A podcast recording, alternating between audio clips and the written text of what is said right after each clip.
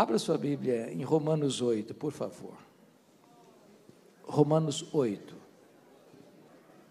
versos 26 a 30. Está escrito também: o Espírito, semelhantemente, nos assiste em nossa fraqueza, porque não sabemos orar como convém. Mas o mesmo Espírito intercede por nós sobremaneira, com gemidos inexprimíveis. E aquele que sonda os corações sabe qual é a mente do Espírito, porque a segunda vontade de Deus é que ele intercede pelos santos. Sabemos que todas as coisas cooperam para o bem daqueles que amam a Deus, daqueles que são chamados segundo o seu propósito. Porquanto, aos que de antemão conheceu, também os predestinou para serem conformes à imagem de seu filho, a fim de que ele tenha, que seja o primogênito entre muitos irmãos. E aos que predestinou, a esses também chamou, e aos que chamou, a esses também justificou, e aos que justificou, a esses também glorificou. Amém. Eu vou fazer uma declaração aqui, talvez chocante, porém real. Nem todas as pessoas que almejam, planejam, sonham e desejam vencer na vida, vencem na vida. Isso é um fato. Eu quero ilustrar esse fato com a saga esportiva brasileira. Prometo não lhes relembrar a tragédia de 2014. Vou recuar um pouco.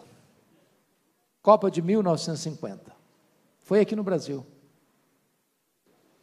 Para aquela ocasião, o Maracanã foi construído. E a imprensa internacional apontava o Brasil como forte candidato a sagrar-se campeão do mundo em 1950. Para não frustrar a expectativa da imprensa, o Brasil abriu aquele certame no Maracanã, goleando o México por 4 a 0. Foi para São Paulo no segundo jogo e empatou com a Suíça por 2 a 2. Depois ganhou da então Iugoslávia por 2 a 0. A partir daí o Brasil se transforma num grande fenômeno do futebol mundial, porque ele vai para a semifinal e goleou a Suécia por 7 a 1. Vai para o jogo semifinal e goleia a Espanha por 6 a 1. E no dia 16 de julho de 1950, o Brasil entra no Maracanã, com 198 mil torcedores, dependendo apenas de um empate com o Uruguai para sagrar-se campeão do mundo. No Brasil inteiro, o Brasil tinha certeza que ganharia aquele jogo.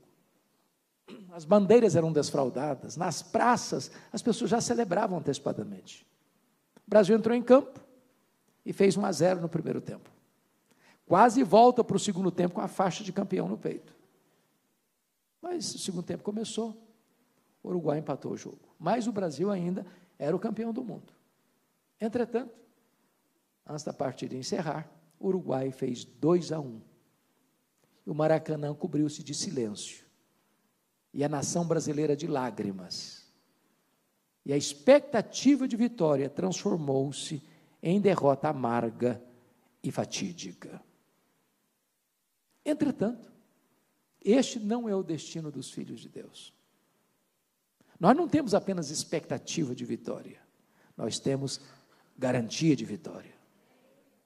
Nós não entramos em campo para saber se vamos ganhar ou perder, já somos mais que vencedores. A nossa vitória foi conquistada na cruz do Calvário. Esse texto nos aponta para isso. E a primeira coisa que Paulo vai descrever aqui é a solidariedade de Deus, quando diz assim: também o Espírito semelhantemente nos assiste em nossa fraqueza. O que, que Paulo está dizendo?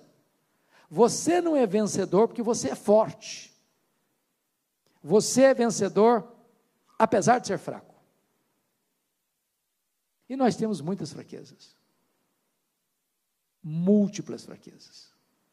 Por exemplo, nós temos fraquezas físicas gostando ou não, querendo ou não, o tempo vai esculpindo algumas rugas no nosso rosto indisfarçáveis. As mulheres, mais inteligentes do que os homens, driblam isso melhor, com um bom cosmético. Quando acorda de manhã, parece o caos, mas depois vira o cosmos.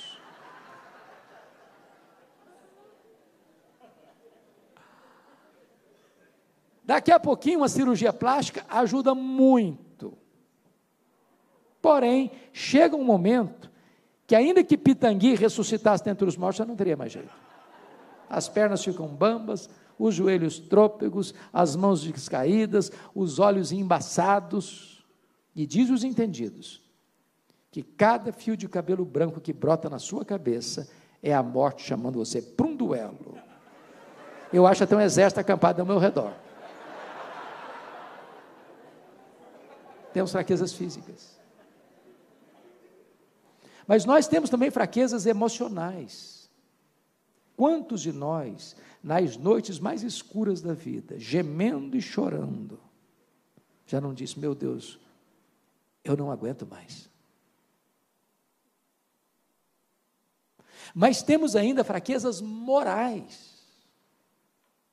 Se não todos, a maioria de nós, já pediu para Deus com lágrimas nos olhos: Meu Deus, eu não quero mais cometer esse erro, eu não quero mais repetir essa mesma transgressão, meu Deus, eu não quero mais.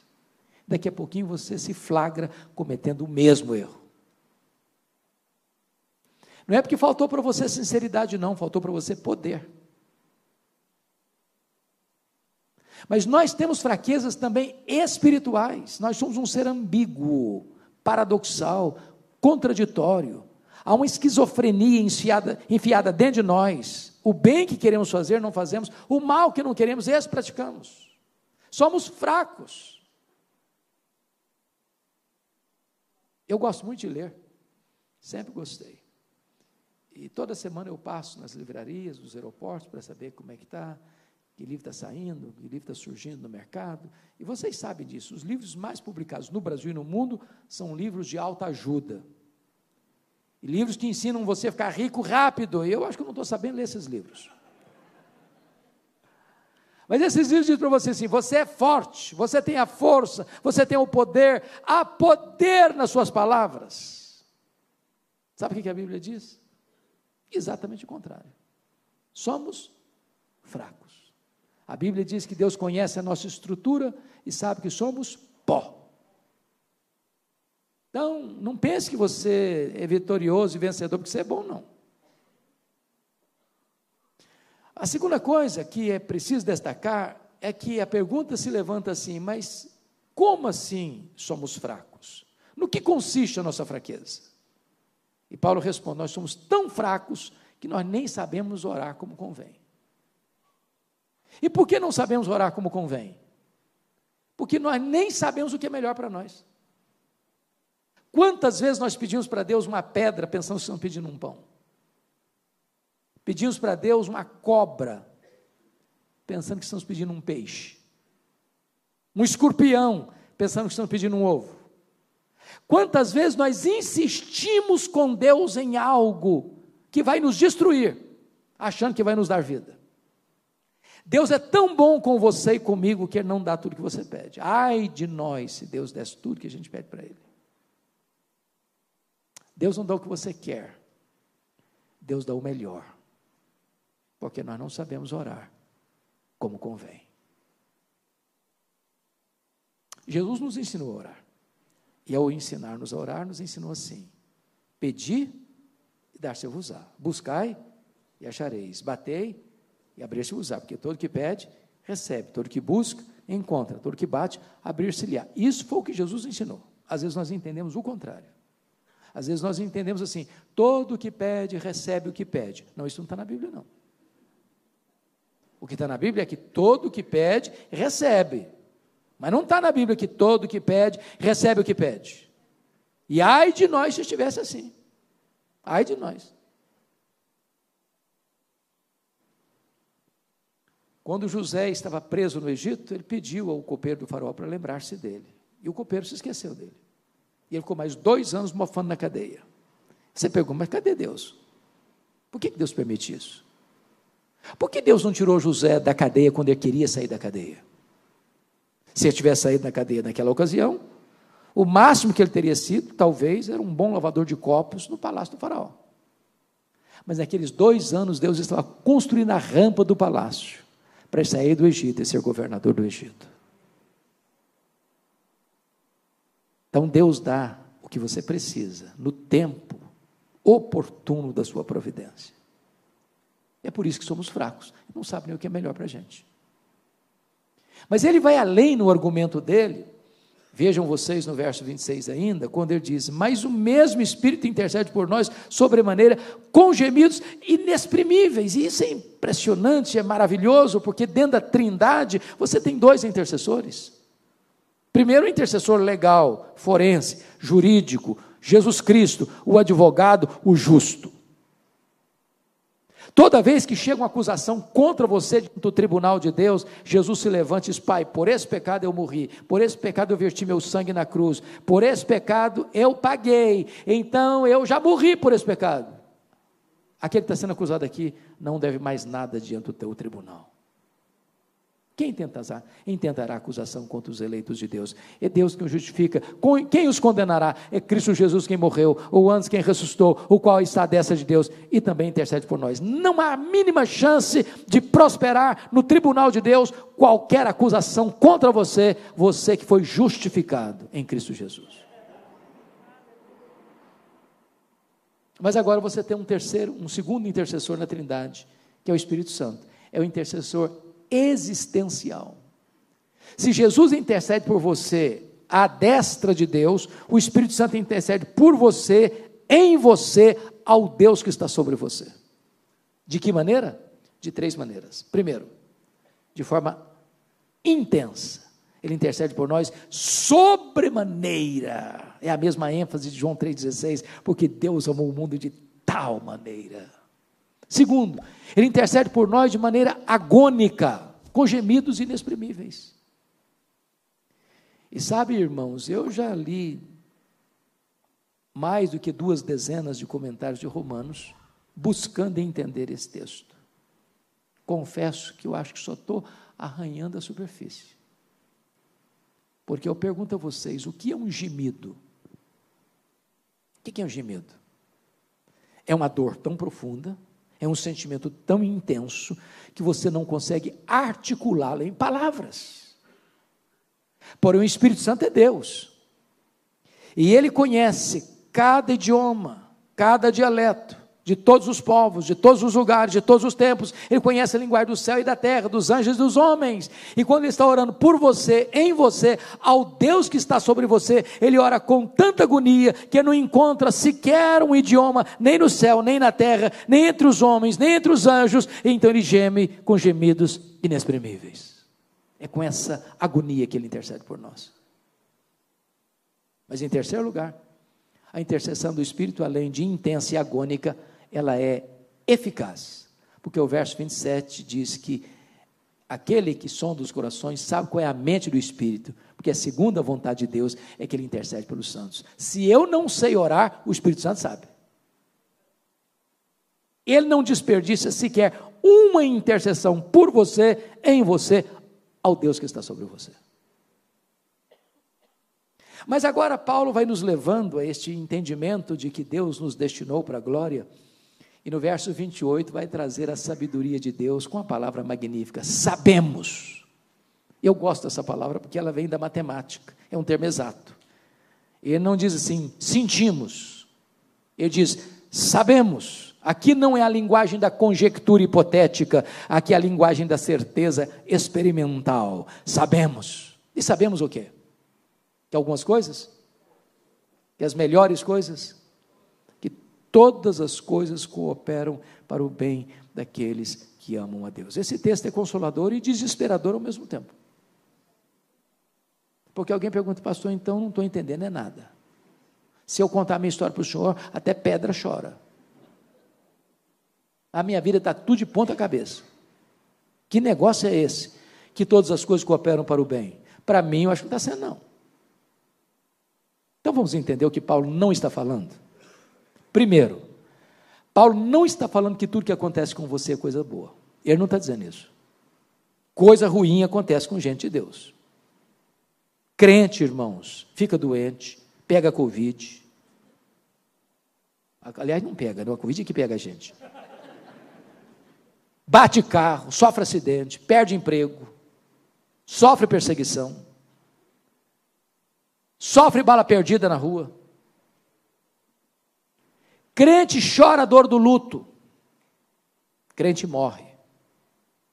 Então não é verdade que tudo que acontece com você é coisa boa. Deus nunca falou isso e nunca prometeu isso. Nem para você, nem para mim. Então não é isso que Paulo está falando. Segundo, Paulo não está falando que as coisas se encaixam por si mesmas, como que num jogo de coincidência. Hoje você vai sair de casa, ah, se os astros estiverem a seu favor, você lê o horóscopo, está tudo certinho, pode sair que vai dar tudo certo. Bobagem, isso é tolice. As coisas não se encaixam por si mesmas. Terceiro, Paulo não está dizendo que todas as coisas cooperam para o bem de todas as pessoas. Ele não está dizendo isso. Quem semeia vento, colhe tempestade. Quem semeia na carne, da carne colhe corrupção. O que, que ele está dizendo?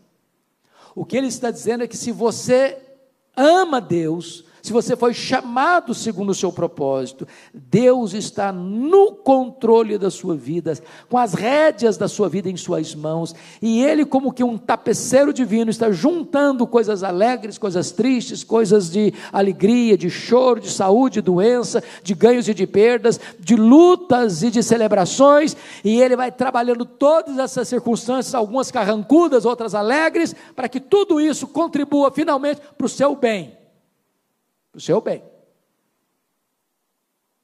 Vamos entender de novo. Fala, pastor, então eu não estou entendendo mesmo. Bom, mas quem disse que Deus vai explicar tudo para você?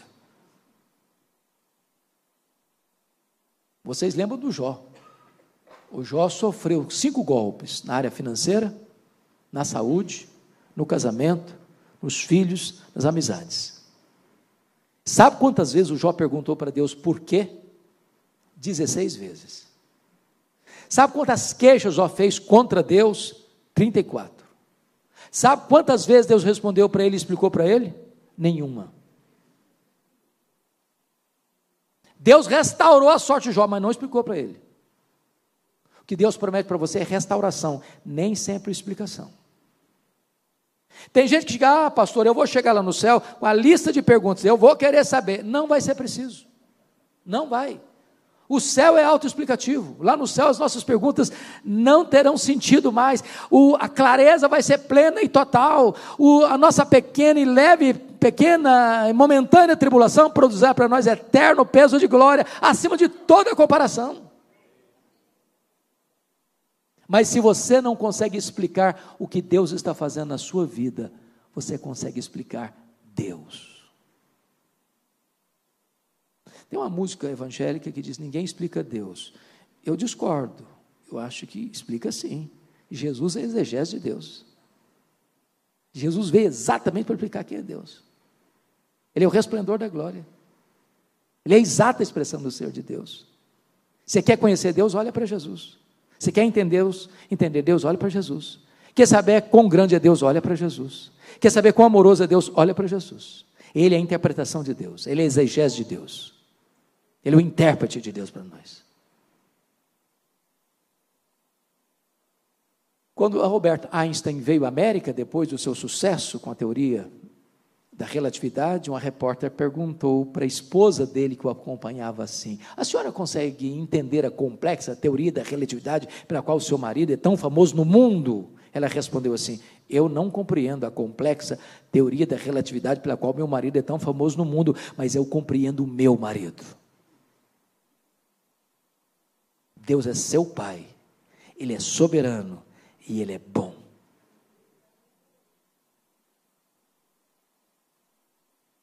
Gary Chapman, autor dos livros Cinco Linguagens do Amor, diz que quando era criança brincava aos pés da mãe e a mãe fazia um bordado à mão. E aí ele olhou o bordado de baixo para cima, pelo avesso, e as linhas estavam soltas, desconexas. Ele disse: Mamãe, a senhora é uma mulher tão inteligente, fazer um negócio tão feio desse? Que negócio é esse? A mãe percebeu o dilema do menino, colocou o menino no colo, mostrou o bordado pelo lado direito e ficou encantado com a beleza. Com harmonia. Às vezes nós olhamos para a nossa vida como uma criança olha o bordado pelo avesso. As linhas estão soltas, nada faz conexão. Mas um dia Deus vai sentar você no seu colo e mostrar tudo de cima para baixo, e você vai surpreender e dizer: Ah, louvado seja Deus! Sabemos que todas as coisas cooperam para o bem daqueles que amam a Deus, daqueles que são chamados segundo o seu propósito. Mas talvez você pergunte: o que, que significa isso? Que bem é esse? É ser rico? É ser famoso? É ter saúde? É ter fama? Que bem é esse? que todas as coisas cooperam para ele? A resposta está no verso 29, confira comigo. Deus nos predestinou para sermos conformes à imagem do seu filho, a fim de que ele seja o primogênito entre muitos irmãos. Então, deixa eu lhe dizer algo. Às vezes você não sabe até hoje, meu Deus, para que, que, eu, que, que eu nasci? Para que, que eu existo? Por que, que eu estou aqui? O que, que eu estou fazendo aqui? Por que, que o Senhor me salvou? É, qual o projeto do Senhor na minha vida? Você precisa ter dúvidas, não. Deus predestinou você na eternidade, para você ser uma pessoa parecida com Jesus. Então, o grande projeto de Deus na sua vida não é você ser rico, famoso, importante. Isso pode vir até reboque. O grande projeto de Deus na sua vida é fazer de você uma pessoa parecida com Jesus. É esculpir em você a beleza de Jesus. Entenda isso. Esse é o grande projeto de Deus. E se o próprio Jesus aprendeu pelas coisas que sofreu, você muito mais, eu muito mais precisamos aprender. Para sermos parecidos com Jesus e o Espírito Santo está nos transformando de glória em glória na imagem de Jesus Cristo, o Senhor. A imagem do Espírito, o Espírito Santo está nos transformando na imagem de Cristo. Pois bem, talvez você pergunte, pastor, como é que isso acontece? E eu queria ir com você para o verso 30, porque este é um dos versículos mais lindos e preciosos da Bíblia, os elos da graça. Primeiro começa o seguinte: aos que Deus predestinou. A pergunta é: quem escolhe quem? É o homem que escolhe a Deus? Ou Deus que escolhe o homem? Jesus Cristo respondeu isso em João 15, 16: Não fostes vós que me escolhestes a mim, pelo contrário, eu vos escolhi a vós outros. Às vezes alguém diz assim: quando eu encontrei Jesus, quando eu achei Jesus, não, Jesus nunca teve perdido. Perdido estava você, estava eu. Foi Jesus que me encontrou.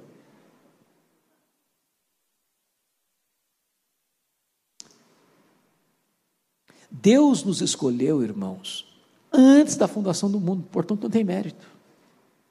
Tem gente que acha que ela é tão boa, mas tão maravilhosa, mas tão encantadora. Gente, Deus foi muito inteligente em me escolher, porque se Ele não tivesse me escolhido, Deus teria cometido um grande erro. Eu sou uma pessoa maravilhosa. Não, não, não foi bem assim, não. Deus nos escolheu de forma incondicional. Deus nos amou, diz Paulo em Romanos 5, quando nós éramos fracos, ímpios, pecadores, inimigos. Tem muita gente que tem muita dificuldade de aceitar essa verdade bíblica. Não, não pode ser assim, não, pastor, porque se você falar que o fulano é uma pessoa escolhida por Deus, então deixa a pessoa viver o que quiser, ué. Ah, então deixa eu levar minha vidinha. Não, não, não, não, para um pouquinho só. Deus nos escolheu para sermos santos e irrepreensíveis. Pela fé, na verdade, e santificação do Espírito. A única evidência que uma pessoa é escolhida por Deus desde toda a eternidade é se ela vive uma vida santa e irrepreensível, uma vida de santidade. Quem quer fazer provisão para o pecado está mostrando uma coisa: nunca foi escolhida por Deus ou nunca nasceu de novo. Ah, pastor, mas se é desse jeito, então para que eu vou evangelizar? Sabe por quê? Porque o Deus que predestinou os fins, predestinou os meios. Paulo diz para Deus disse para Paulo lá em Corinto: fale e não te cales, porque eu tenho muito povo nessa cidade, a certeza de que o homem está morto, mas Deus tem os seus, e quando essas ovelhas que não estão no aprisco ouvem a voz do Evangelho, elas atendem essa voz e seguem a Jesus, e Jesus, eu dou a elas a vida eterna, e ninguém as arrebatará das minhas mãos. Porque Deus escolheu você e a mim? É um mistério. Nós merecíamos ir para o inferno. E Ele nos escolheu para a salvação. Bendito é o seu nome. E Paulo prossegue e diz assim: E aos que Deus predestinou, a esses Deus também chamou. Aqui tem uma doutrina gloriosa da vocação eficaz, chamada irresistível. Há dois chamados: um externo e um interno, um dirigido aos ouvidos, outro dirigido ao coração. Muitos são chamados, poucos são escolhidos. Vamos entender isso. Deus chama e a voz de Deus é poderosa. Se cada um de nós pudesse aqui dar um testemunho da sua conversão, nós escutaríamos histórias belíssimas. Um dos meus colegas de turma ah, teve uma conversão muito inusitada. Ele vinha de um baile, de uma balada, de madrugada, bêbado, e encontrou no chão, na calçada, no, no asfalto, na rua, um folheto sujo, rasgado. Pegou o folheto sujo, rasgado. E aquelas palavras se tornaram palavras vivas no coração dele, bêbado, de madrugada, na rua, ele foi convertido a Cristo. A voz de Deus é poderosa. Eu estava no meu gabinete pastoral em Vitória, numa segunda-feira, um senhor de seus trinta e poucos anos bateu a porta e disse: Eu posso falar com o senhor? Eu falei, claro. Ele me disse: Tive ontem à noite aqui, domingo à noite, ontem à noite, no culto. Falei, que bom que o senhor veio. O senhor é muito bem-vindo aqui. E ele me respondeu, mas eu não vim participar do culto. Falei, como assim não veio participar do culto? O senhor veio fazer o que então? Eu disse para mim, eu era um traficante. Eu vim roubar um carro na frente da igreja. E quando eu estava olhando que carro eu levaria, com meu 38 na cintura, eu escutei uma música que brotou de dentro do templo. E eu fui atraído irresistivelmente por aquela música. Quando eu entrei com meu revólver na cintura, a palavra de Deus entrou com tanto poder no meu coração, como se eu tivesse tomado um choque elétrico, e as escamas caíram, e eu me arrependi dos meus pecados, e eu voltei para casa ontem chorando. E a minha mulher perguntou: O que, que aconteceu com você, Ricardo? Alguém te machucou? Alguém te feriu? Eu respondi para ela ontem: Não, mulher, aquele homem que você conhecia morreu. Jesus me libertou, Jesus me salvou. Eu sou um novo homem, uma nova criatura. A voz voz de Deus é poderosa. Ele chama na rua, ele chama no hospital, ele chama no campo de futebol, ele chama no bar da esquina, ele chama na igreja, ele chama na cozinha, ele chama onde quiser. E a voz dele é poderosa. Os que Deus predestinou, a esses Deus também chamou. E ele prossegue. E aos que chamou, a esses também justificou. Aqui está o coração da Bíblia. Quem não consegue entender esta gloriosa verdade, não entende o que é reino de Deus, não entende o que é salvação, não entende o que é justificação. Então vamos buscar, explicar um pouquinho. A Bíblia diz que todos pecaram e destituídos estão da glória de Deus. Não há justo nenhum sequer. Nenhum sequer. E a Bíblia diz mais: que nós vamos ter que comparecer perante o tribunal de Deus para dar conta da nossa vida. Todos nós. E a Bíblia diz que naquele dia do grande, no grande dia do juízo, os livros serão abertos, nós vamos ser julgados segundo o que estiver escrito nos livros. E naquele dia, quatro testemunhas levantar-se-ão contra nós no tribunal de Deus. Primeira testemunha, as nossas palavras. A Bíblia diz que nós vamos dar conta no dia do juízo por todas as palavras frívolas que proferimos. Só fazer um checklist. Já mentiu alguma vez? Já falou mal dos outros alguma vez? Já contou alguma piada que você ficou com vergonha de ter contado, mas contou a si mesmo? Já teclou algum fake news? Na ponta dos dedos aqui, fica nervosinho o dedo, você cleque, manda embora o fake news. Ah, pastor, não lembro mais nada disso. Pois é, não lembra não, mas nos, nos anais do tribunal de Deus, todas as palavras frias que você proferiu estão lá. E você vai dar conta no dia do juízo. Então, nesse quesito, culpado. Vão ser julgados segundo as nossas obras, o que você fez. Seu pai não viu, sua mãe não viu, seu marido não viu, sua mulher não viu, seus parentes não viu, seu pastor não viu, sua igreja não viu, ninguém viu. Você fechou a porta do quarto, apagou a luz. Deus estava lá, Deus viu. Pelas obras, ninguém se é justificado. Então, nesse quesito, culpado. Mas a Bíblia diz que não vão ser julgados pelas nossas omissões, e a Bíblia diz que você sabe que deve fazer o bem e não faz, e você está pecando. Então, Todos nós, num dado momento ou outro, deixamos de amar, de assistir, de socorrer, de ajudar, de abençoar. Então, nesse quesito, culpados. Mas vem um quarto elemento, um quarto testemunho. A Bíblia diz que nós vamos dar conta no dia do juízo por todos os nossos pensamentos e desejos. Bom, gente, aí complicou. Note uma coisa, por favor, me acompanhe o raciocínio. Paulo, escrevendo aos Romanos, disse que foi o décimo mandamento do Decálogo que tornou e deu a ele consciência de que ele era pecador. Por quê? Por quê? Os nove primeiros mandamentos da lei são mandamentos objetivos que qualquer pessoa consegue fazer o checklist. Qualquer tribunal pode legislar e julgar. Não terás outros deuses, não farás para mim mais de escultura, não tomarás nome do Senhor teu Deus em vão, guarda o dia do sábado, honra teu pai e tua mãe, não matarás, não adulterarás, não furtarás, não dirás falso testemunho. Qualquer tribunal consegue legislar e julgar isso aqui, mas o décimo mandamento é subjetivo: não cobiçarás. Só Deus vê, só Deus conhece. Você pode ter uma auréola de santidade na cabeça e um coração podre. Sabe por quê? O único tribunal do universo que tem competência para julgar foro íntimo é o tribunal de Deus, e Deus julga foro íntimo. Não precisaria ir longe, não. Se Deus projetasse nesse telão aqui o que eu e você pensamos só essa semana, seria o suficiente para botar todos nós com a cara no chão de vergonha. Os psicólogos dizem que passam pela sua e pela minha cabeça em torno de 10 mil pensamentos por dia. Tem dia que passa um pouco mais. Talvez você esteja dizendo oh, pastor, eu não estou gostando dessa linha de raciocínio, estava tão bom até agora, o senhor está começando a complicar as coisas. Porque eu vim aqui numa noite mais leve, mais estou até pensando em sair para jantar depois, está até me tirando o apetite o senhor não me conhece, então fique sabendo que eu sou uma pessoa legal. Então eu vou botar você numa posição muito confortável nessa noite. Vamos imaginar que você é a pessoa mais virtuosa de Londrina. Aliás, você é a pessoa mais virtuosa do Paraná. Aliás, você é a pessoa mais virtuosa do sul do Brasil. Aliás, você é a pessoa mais virtuosa do Brasil. Quem sabe você é a pessoa mais virtuosa da América Latina. Quem sabe você é o campeão do mundo em virtude.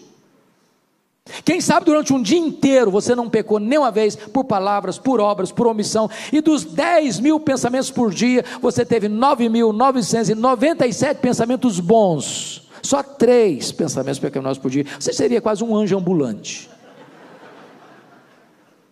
Mas se você tiver três pecados por dia, no final de um mês, quantos pecados você terá? 90 pecados. E no final de um ano, quem é bom de matemática aí? 90 vezes 12. 1080. Vamos arredondar para mil para ficar mais fácil. Se eu tivesse só três pecados por dia, hoje eu estaria com 64 mil pecados. Pense num réu sendo julgado num reto juiz, por um reto juiz, num reto tribunal, e abrir os anais do processo e o advogado de acusação ou o promotor provar pelos autos do processo que aquele réu cometeu 64 mil violações da lei, qual era a condição dele? Inexoravelmente condenado. Bom, mas deixa eu colocar você numa situação melhor. Vamos imaginar o seguinte: você não precisa de 64 mil pecados para não entrar no céu. Se você tiver um único pecado, você não pode entrar no céu. Você sabia disso? Vou falar uma coisa chocante aqui. Só gente perfeita entra no céu. Sabia disso?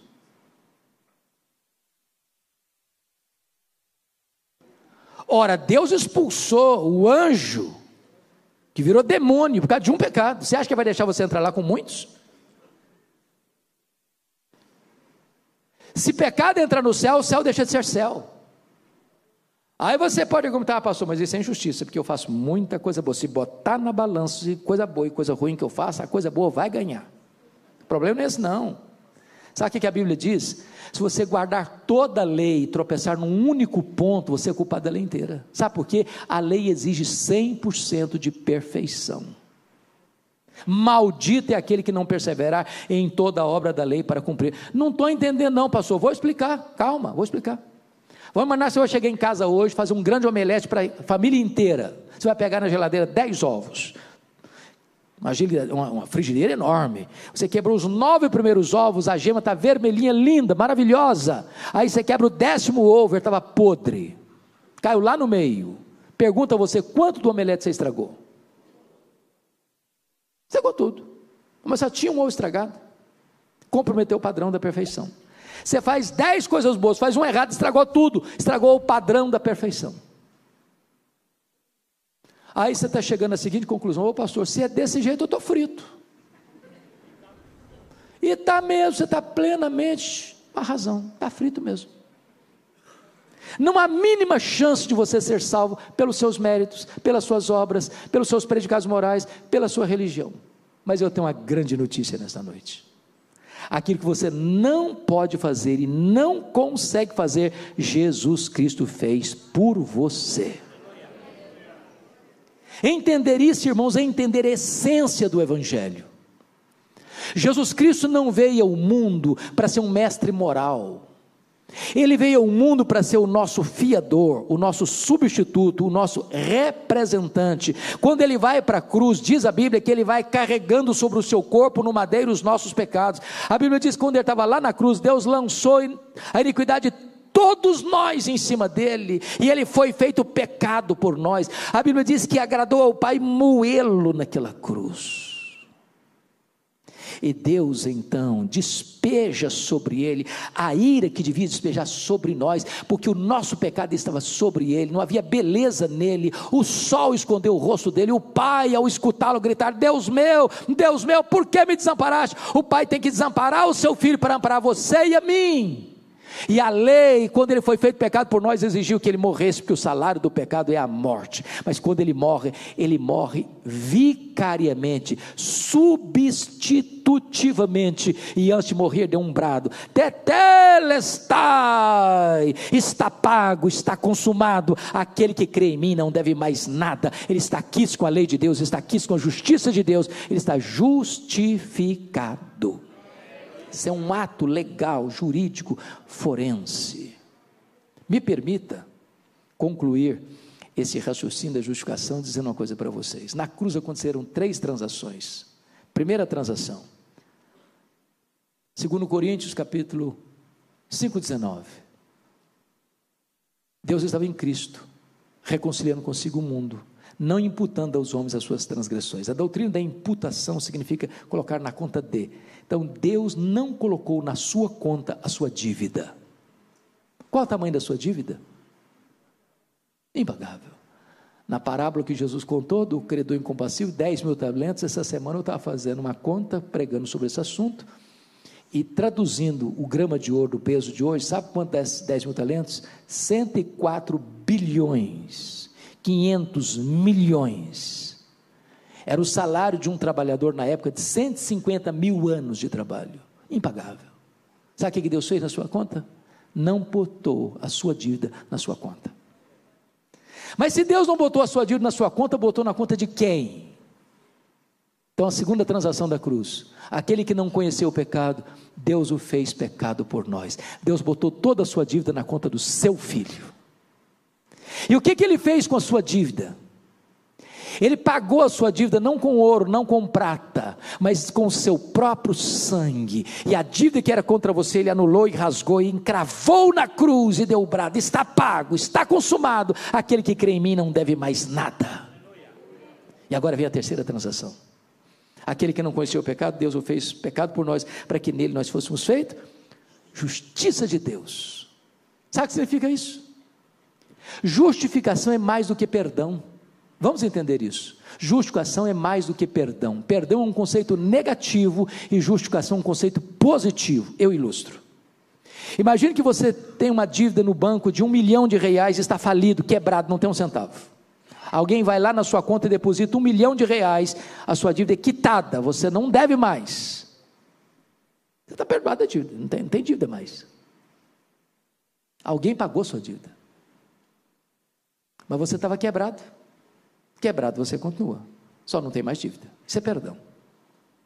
Mas justificação é um conceito positivo. Sabe o que aconteceu?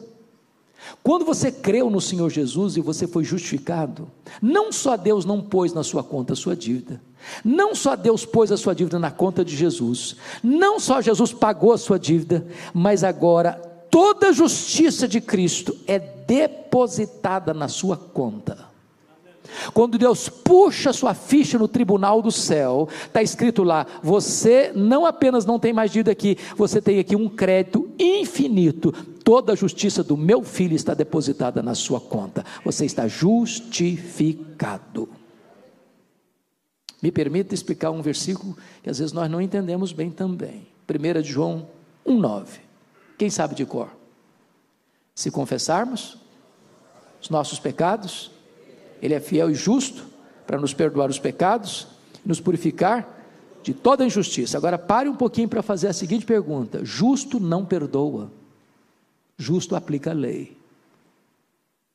Requer justiça. Eu ilustro.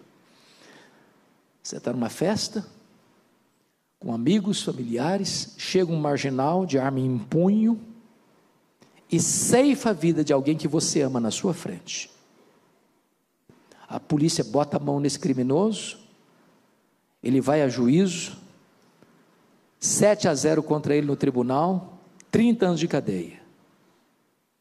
Pergunto a vocês, em nome da lei da justiça, o juiz pode dizer assim: vá para casa, não tem problema nenhum, está resolvido esse assunto, eu, te, eu resolvo mandar você para casa. O juiz pode fazer isso em nome da justiça, em nome da lei? Não. Qual o papel do juiz? Aplicar a lei e fazer exercer a justiça. Então, deveria ser assim: Deus é fiel e misericordioso para perdoar. Mas por que está escrito que Deus é fiel e justo para perdoar? Se o justo não perdoa, aplica a lei. Então entendamos isso.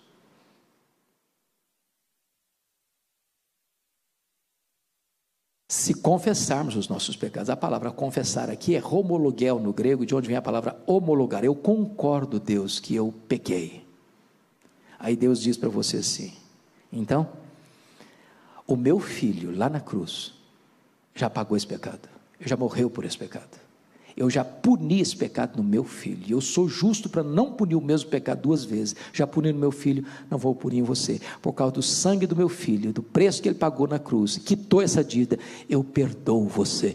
Ele é justo para não punir duas vezes o mesmo pecado. Puniu no seu filho, você está livre de ser punido. Isso é justificação. Por isso não haveria outra forma de terminar o texto a não ser da forma que terminou e aos que justificou, a esses Deus também glorificou. Mas glorificação já aconteceu? Não. Quando que vai acontecer? Quando Jesus voltar. Mas será que Paulo errou na teologia ou no verbo, ou na gramática? Nem na teologia, nem na teologia, nem na gramática.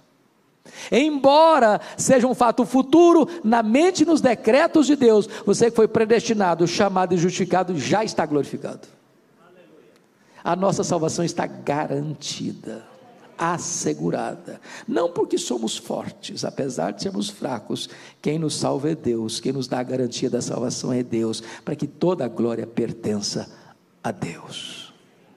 Este Deus, tão maravilhoso que nos salvou, requer de você e de mim que busquemos então, em primeiro lugar, o seu reino e a sua justiça. Que Ele nos abençoe. Amém.